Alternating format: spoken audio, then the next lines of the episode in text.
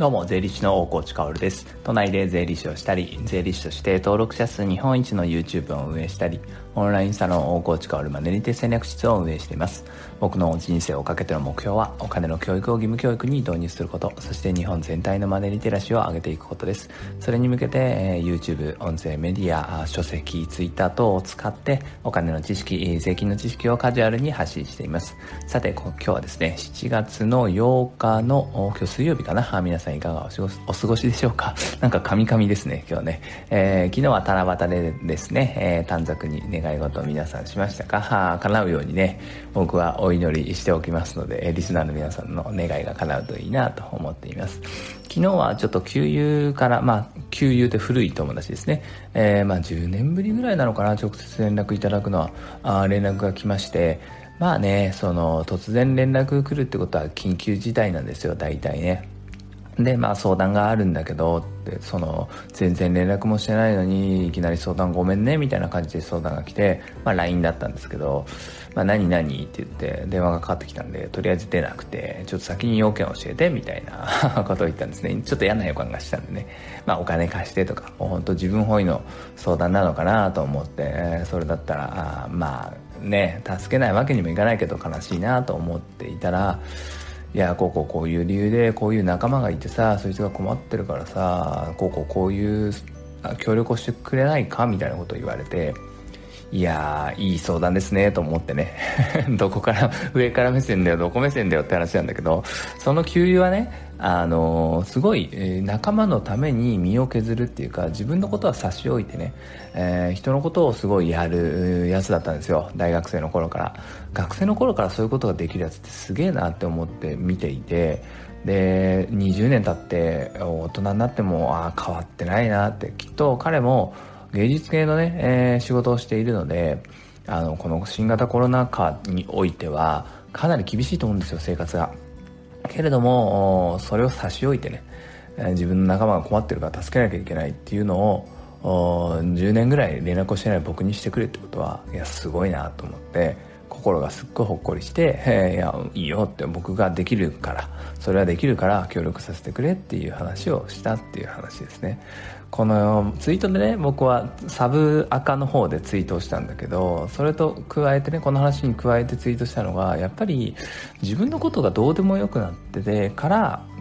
やっと世の中のことができるっていう気がするんですよね。自分に対して満足できるってことは多分あんまりなくてまあもういっか自分のことはって思えて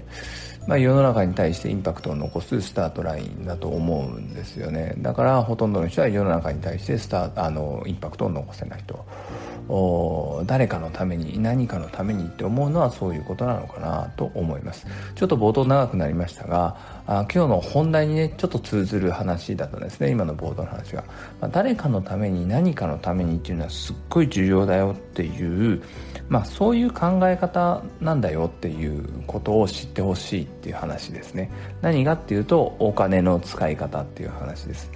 お金の使い方ってその真の意味っていうのを多分分かってない人はすごく多くてこれっていうのは、まあ、もちろんお金の教育で、えー、こう幼少期とかあ義務教育で教えるべき話だと思うんですね。けれども誰も教えてくれない社会に出ても誰にも習わないということでかなり間違えてる人が多いなと思うのでこういう話は定期的にしていきたいなと思うんですね。そのきっかけがあれば定期的にしていきたいと。できっかけがあったのでするんですがちょっと前の YouTube で GoTo キャンペーンの説明をしたんですよ。ね GoTo キャンペーンについてはねこの Voicy でもお話をしました、まあ、8月の初旬ぐらいから始まる、まあ、日本政府がポイントとかねそのお金でキャッシュバックするよっていうつまり旅行業を促進させるためのね、えー、こう施策なわけですよ。でそれはまあよく考えてるよなって思うんですよね。でもまあ昨日 YouTube のコメント欄にねコメントが入っていて、まあ、そんなところにお金回すぐらいだったらあ医療従事者に回せよみたいなクソ政府名みたいな結構ひどい言葉でコメントが入っていてうん確かにねっていうところもやっぱあるんですよ。これはまあどこからででどこからお金が出てるかって言ったら当然税金なわけですよね。税金から出てるのでその税金の使い道っていうのは我々はやっぱりこう納めている側だからね、え指図できるというか。指図じゃないけどやっぱりいやちょっとねっていう文句は言っていいと思うんですよね。だからすごいわかる。けれどもそのコメントの背景にはやっぱりすごいそのコメントを読むとわかるんだけどすごいにじみ出ているのが当然税金をそんなとこに投入するんじゃねえよっていう気持ちもさることながらそれ以上に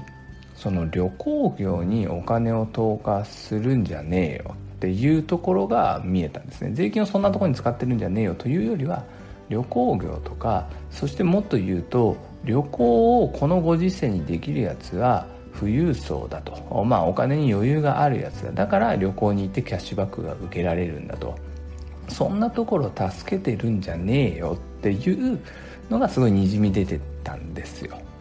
うん。まあ、その気持ちもわかるしそういう意見っていうのは多分ツイッターとかでもすごい多いですよね最近はね、うん、そういうのがにじみ出ていて。でもそれはちょっとまずいなと思ったんですね。でまずいなと思ったっていうか思うんですよ。そういう意見を見るたびにねそのコメントをくれた人だけじゃなくてね。でもっと言うと他にもやっぱ YouTube ではやっぱコメントが入るんですね。その贅沢な贅沢にちょっと触れている動画とかだとやっぱそういうコメントが入ってこの前も僕が上半期で買った良かったものみたいな5選みたいな YouTube を出したんだけど、まあ、それが一つ一つがそれなりに高額だったんですよ。ねドラム型洗濯機とか、まあ、あの YouTube の後ろに立て立ててる壁ね、えー、こう廃墟をきれいにするために壁とか立ててるんだけどそれとかもねディノスで買ったんだけどすごい高かったんですよ。でもそれもやっぱりそのそんなお金があるんだったら医療従事者に寄付したらどうですかみたいなニュアンスのものってやっぱりいろんなとこから言われたりするんですね。うんこれってでもよく考えてほしくて税金っていうのは僕らが納めているからね。税金の使い道をとやかく言っていいと思うんですよ。まあその言っても変わらないかもしれないけど文句を垂れるのはいいと思うんですが最近目立つのはねその延長線上でその税金の使い道だけじゃなくて自分以外の人間のお金の使い道に文句を言ってる人が本当に多いなって思うんですね。これはかなり危険な兆候だと思います。やっぱりお金を使うっていうことの本当の意味を知っていれば絶対人が使うお金の使い方これに文句はね言えないはずなんですよ。例えばね GoTo キャンペーンって、えー、旅行に行くわけですよね。新幹線とか飛行機に乗るし宿泊もするしその場所で観光するからねお土産とかも買ったりするわけですよ。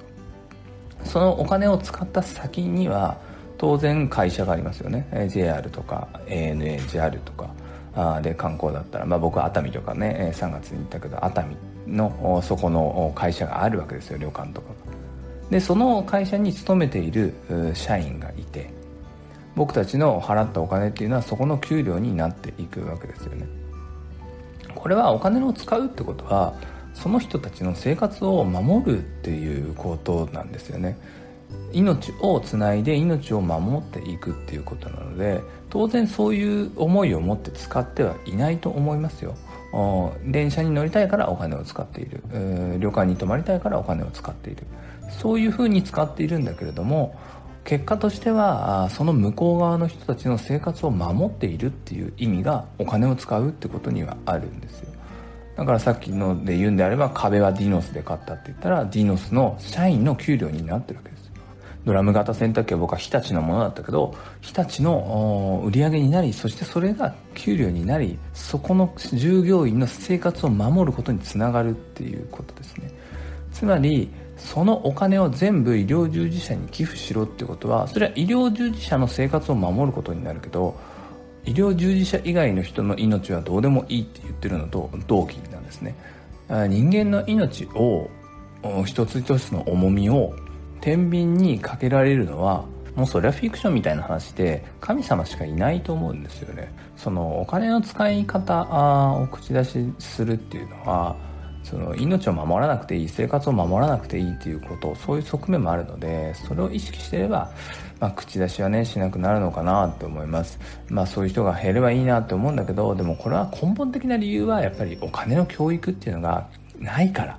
こういうことを教えてくれる人がいないからだと思うので、まあ、僕はねもう全員そういう人を含めて、えー、おこがましい言い方ですが救いたいなと思っているので、今後もこういう発信をしていければなと思います。それでは素敵な一日をお過ごしください。最後まで聞いてくれたあなたに、幸あれ。じゃあね。